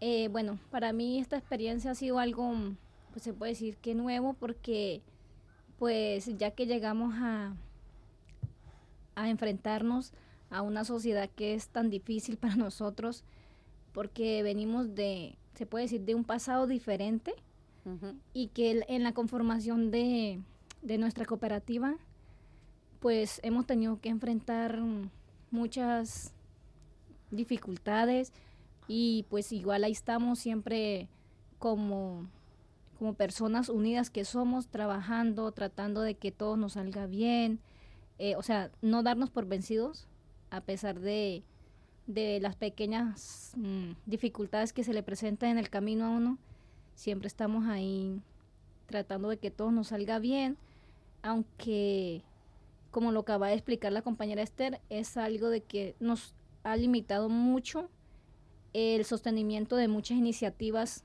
productivas dentro de nuestra cooperativa, porque se puede decir que nosotros voluntariamente hemos trabajado hasta un mediado plazo donde nada es remunerado, o sea, es voluntario, pero la necesidad de sostener una familia, incluso nuestros hijos, entonces eso hace de que mucha gente de nuestra comunidad, de los excombatientes, se desvinculen de los procesos colectivos, porque se ve como una necesidad más allá de sostener, o sea, de sostenernos como ya, bueno, al final todo el mundo come tres veces al día, por lo menos lo intenta, ¿no? Exacto. Entonces esa es la parte más complicada, ¿no? De empezar una, una nueva forma de vida de la que, bueno, pues uno se ha desacostumbrado en los últimos años eh, y además hacer comunidades nuevas. No sé si eh, vosotras proveníais de, del Caribe, las dos. Yo soy excombatiente, pero era del sur del, Del país. sur del país. Hace parte del, de un departamento llamado Putumayo, Putumayo. colinda con Amazonas, Ujú. y vine a dar al departamento de La Guajira, que allí es donde paso a ser o me integro a la cooperativa. ¿Y Esther? Esther, ¿eras, eras Caribe o no? Sí, yo tú ya eras soy del Caribe. Sí. Eras- La gente, ¿cómo os recibe? Porque eso también tiene que ser complicado, ¿no? Provenís de lugares distintos, no en tu caso, Esther, pero sí en tu caso, Margarita, y la gente, ¿cómo os recibe? ¿Cómo, cómo es la interacción con, con la gente con la que eh, está ya allí viviendo? Eh, ¿Se integran también en la cooperativa? ¿Habéis hecho, eh, bueno, habéis hecho equipo, ¿no? O, o bueno, pues o todavía los caminos son un poco paralelos. Bueno, incluso cuando recién llegamos a esa unidad, que era el Caribe, eh, para nosotros fue un poco difícil, incluso hasta, pues no era difícil de llegar a conocer otros tipos de personas que igual también eres combatiente, pero sí era algo como extraño alejarnos de nuestros departamentos, digamos de nuestro apartamento que tú sabes que es una cultura diferente. Claro. Pero de igual manera al llegar ahí, eh, nuestra guerrillerada que igual era de esa, de esa unidad, nos acogió bien y vinculamos bien, trabajamos, incluso ahí donde, donde ellos dijeron, no, es, a pesar de que es una excombatiente de otra, de otra parte, buen, hubo buen relacionamientos con ellos, o sea, relación excelente. Y dentro de la comunidad, pues se puede decir que eh, un buen acojo porque me he vinculados, o sea, nos hemos vinculado a trabajar de la mano con ellos. Trabajar, eh, participar en cursos, en desarrollo de actividades, o sea, siempre estamos ahí con ellos, porque nuestra reincorporación se hace juntamente, conjuntamente, es con el pueblo, con ellos que queremos a que nosotros enseñarles, enseñarles y que ellos nos enseñen a cómo progresar, a cómo estar más que todo unidos y trabajar por un pueblo que donde está la unión es donde se ve el resultado de todo. Esther, tú ya lo tenías un poquito más fácil, ¿no? Porque ya eras Caribe, entonces ya eh, te encontraste con gente que conocías, imagino, ¿no? No, o sea, yo nosotros llegamos a La Guajira, pero yo soy del Cesar. Vaya. Yo soy de, de un pueblo que queda al pie o en las estribaciones de la Sierra Nevada de Santa Marta. Ay, Santa Marta. Se llama Tanque Cesar. Eh, ingreso, eh, a pesar de que andábamos como, como por esa zona, muchos no teníamos la, la facilidad o la oportunidad de bajar hasta donde estaba la, la población o nos tocaba en otro sitio pero eh, el recibimiento que hemos tenido de, de la población de Conejo, principalmente que es en donde estamos asentados, ha sido muy bueno. Y aparte de, de eso, nuestra cooperativa tiene como, como principal objetivo que la reincorporación que nosotros estamos haciendo no sea solamente nosotros los que fuimos eh, guerrilleros, sino de, de que la reincorporación nuestra sea con las comunidades que están a nuestros alrededores. porque eh, en principio se veía que, eh, o ellos veían cuando eh, recién llegamos, llegaba mucha gente con diferentes chalecos.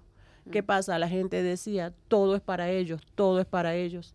Entonces, a raíz de eso, nosotros tomamos la decisión de que si va a llegar un proyecto que nos beneficie a nosotros, no, nosotros no lo queremos solamente para nosotros, nosotros queremos nuestra reincorporación con las comunidades. Y por eso en el tema de educación se ha vinculado a la comunidad en todos los proyectos, cuando hay alguna formación, nosotros tenemos en cuenta una parte de la comunidad para que la comunidad se forme con nosotros también. Eh, los hijos de la mayoría de exguerrilleros que, que estamos en la zona estudian en el mismo colegio donde estudian todos. La idea de nosotros es eso, o sea, que, que todos, que todos, o sea, todo, si llega para nosotros, llegue para, para la comunidad también, porque consideramos que esa es la mejor reincorporación que nosotros po- podemos hacer. Ujú. Y en este sentido, ¿qué tal está siendo la respuesta del gobierno colombiano a esa reincorporación? ¿Hay suficientes ayudas? Eh, las organizaciones no gubernamentales, imagino que están haciendo alguna labor, no sé, Naciones Unidas, agencias eh, bilaterales que, bueno, que su en su medida han intentado propiciar los acuerdos de paz. Ese día después, claro, es que uno firma los acuerdos de paz y parece que está todo el trabajo hecho, ¿no? Pero ya hemos visto lo que ha pasado en, eh, con Esquipulas 1 y que es- que Esquipulas 2 en Centroamérica, ¿no? Entonces, el el- justo se empieza el trabajo, ¿no? Y empieza el trabajo desde el día a día de las personas como vosotras y luego también desde el punto de vista político. Participáis activamente de la política local, contadnos ese proceso. En principio hubieron diferentes clases de apoyo, pero principalmente en el tema de, de talleres, de esas cosas. Llegó un momento donde la gente también dijo, ya aquí no quiero más taller. Ya, ya, ¿no? Porque, Ya sé un eh, poquito de todo. Sí, sí, porque es que, o sea, siempre llegaban, eh, llegaba más de uno como a, a, a justificar lo que estaba haciendo con, con talleres. Y, y nosotros de talleres solamente no podemos, no podemos mantenernos. Ya. Entonces, sí, por lo que te De decía ahorita. títulos, ¿no? De lo- títulos de talleres. Sí, lo que te decía ahorita, ya nuestra familia creció y nosotros tenemos que buscar la forma cómo, cómo mantener nuestra familia. Dentro de la política local, sí, claro, sí hemos estado participando incluso en estas últimas elecciones que ocurrieron en Colombia. Acá dentro de, de acá teníamos un candidato a la alcaldía de Fonseca y eh, este aparte de, de eso eh, también hemos tenido últimamente ese estigma porque la gente de la, de la población se cansó de que le vivieran robando su voto, de que lo, de que estuvieran en el, en, en el poder los mismos de siempre, la gente se rebota, dañan los tarjetones y eh, el gobierno local de turno nos culpó a nosotros de que nosotros éramos los responsables de que eso ocurriera. Y a raíz de eso empezaron a haber amenazas con personas que apoyaron la campaña, que han estado con nosotros sin ningún interés económico y este han estado amenazando a, a todos los que, que vinieron apoyando esa campaña. Bueno, pues tanto así que en estos momentos en el municipio de Fonseca no hay alcalde, no hay concejal oficialmente en esta última contienda electoral y por lo que vemos va a haber elecciones nuevamente en el mes de marzo. O sea, hay un punto de, de los acuerdos de la participación política nuestra, pero es algo que solamente está ahí en el papel. O sea, sí, sí, pero no. el asunto del desarrollo local, ¿no? De tomar las decisiones sobre hacia dónde quiere ir la comunidad. Eh, parece que bueno, ahora va a ser más complicado, ¿no? Eh, de negociar una parte de la comunidad con otra parte de la comunidad, los que llegaron, los que vinieron, los que estaban, ¿no? Eh, parece complicado, pero bueno, me imagino que para eso sí os habrán dado talleres, ¿no? talleres para el encuentro. ¿No? Imagino que sí. Bueno, contadme, ¿qué, qué, qué soñáis para, para vosotras y para vuestras familias? Porque es otra manera de vivir ahora, en este momento. ¿Qué soñáis para el país? ¿Cómo pensáis que tiene que, que caminar el país? Bueno, pues pensar personalmente es algo que, que uno sueña como persona. Porque en realidad en una sociedad es difícil porque en cada cabeza existe diferente mundo. Se puede decir porque digamos, para mí y para mi familia, pues lo mejor sería donde haya una democracia eh, igualitaria. O sea, digamos que tú tienes, yo también tengo. O sea, que sea algo equitativo. Pero en realidad, para mí, dentro de nuestra de nuestro municipio se puede decir eh, pues como es combatiente diríamos que buscamos a que podamos llegar digamos eh, organizar eh, o, o, que la gente entienda el cuál es el motivo del por qué nosotros buscamos de, de que o sea de que seamos organizados y uno lo hace por un fin de que de pronto nuestros hijos o los hijos de los hijos no tengan un que tenga que pasar por algo que uno ya pasó. O sea, digamos que no se repita una historia. Uno lo que busca es que, que sí, que haya una organización de, de poder liderar o poder mm, vivir en una, en una forma más tranquila, se puede decir porque en tranquilidad como tal, pues no, no la va a tener, precisamente más en nosotros que somos combatientes, porque todos nos están mirando, nos están señalando, nos están diciendo ahí están, ellos son, ellos fueron, o sea, siempre vamos a tener una pullita ahí que nos van a estar pullando, donde nosotros somos prácticamente, pues también somos humanos y tenemos pensamientos buenos y por eso, pues hoy en día estamos donde estamos, mostrándonos eh, lo que realmente hemos hecho y vamos a seguir haciendo, o sea, por un bien.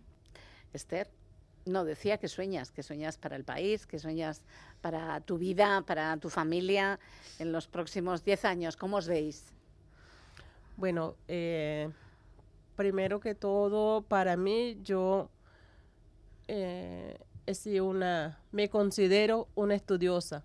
Eh, yo en estos momentos eh, recién salí, eh, yo hice un técnico, eh, participado en cuanto taller y en estos momentos estoy haciendo una carrera universitaria con sacrificios, con miles de dificultades, con trabajo, pero, pero ahí estoy. Creo que principalmente para mí convertirme en una profesional y de esta manera yo creo que poder ayudar a mi cooperativa, a la gente que vino conmigo del monte. Y, y, yo creo que eh, si nosotros nos preparamos, como que nos queda más fácil apoyar a la, a la gente que está al lado de uno, porque hemos tenido las dificultades que a veces por porque no tienes un título, no tienes nada, no no te permiten trabajar de pronto con la comunidad con la que tú estás. Nos ha tocado ver cómo pasa gente de, de muchas partes solamente a, ganarse un, un, sueldo, pero al momento de hacer no te, no te hacen nada. Como yo veo, para poder tener una cooperativa fuerte, sostenible, es que nosotros nos preparemos para poder tener y poder ayudar a, a los demás. Eh, y seguir trabajando en unión con las comunidades, porque si nosotros no tenemos el apoyo de las comunidades, eh, estamos llamados a, desaparecer. Entonces, ir creando esa conciencia en la gente que está a nuestro alrededor, que también se organicen, como lo hemos venido haciendo desde, desde el monte. Pero ya ahorita más, de forma más legal, desde que llegamos acá, eh, organizándonos con la gente para que a través de, a través de, de esta unión entre nosotros podamos tener eh, mejores formas de vida. Pues con esos sueños nos vamos a despedir. Eh, en 10 años nos escuchamos y me contáis cómo os ha ido. Eh, muchísimas gracias. Externo de mí, Gutiérrez Arias, como decíamos, perteneciente a la etnia Cacuama, Caribe y Yaya, y Margarita Vázquez Vargas, que llegaba también desde un poquito más lejos, desde Putumayo, y, está en el Caribe. Bueno, ni tan mal. Putumayo bien, pero el Caribe también muy bien. Me alegro muchísimo por las dos y os agradezco de verdad infinito que hayáis venido a charlar con nosotras esta tarde noche en la galería. Un placer. Muchas gracias.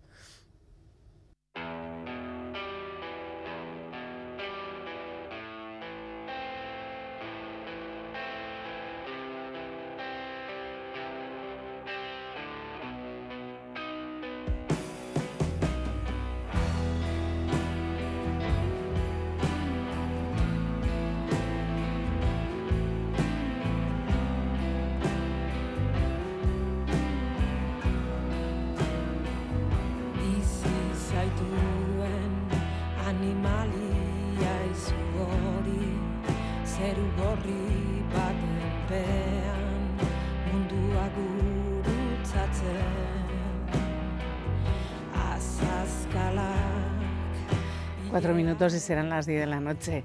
Nos vamos, se acaba la galería por este fin de semana. Nos volvemos a encontrar el domingo. El sábado hay retransmisiones deportivas. Nos volveremos a encontrar el domingo alrededor de las ocho y media de la tarde cuando volveremos en la Galería de Reuskadi. Os dejamos con quién mejor que con Anari. Que tengáis feliz semana. Agur amigos y amigas.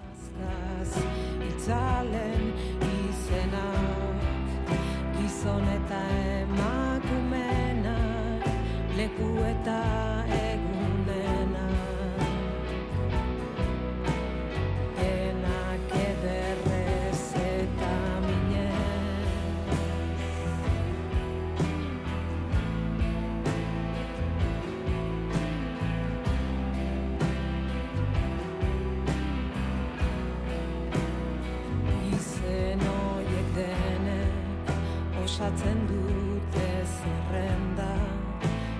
zukaltetuen zerrenda zuk eta zeu ere behin geukera ikitako ametxen eraizten eurtuak desertzio desertuak larri alditako deiek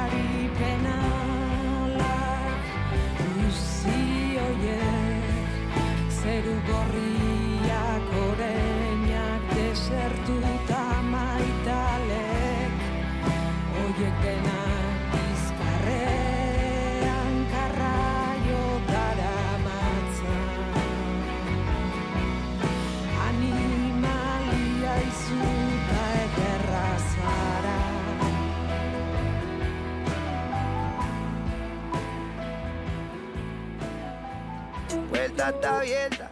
Entra, entra. Pásela bien, coño. La Galería, con Bego Yebra.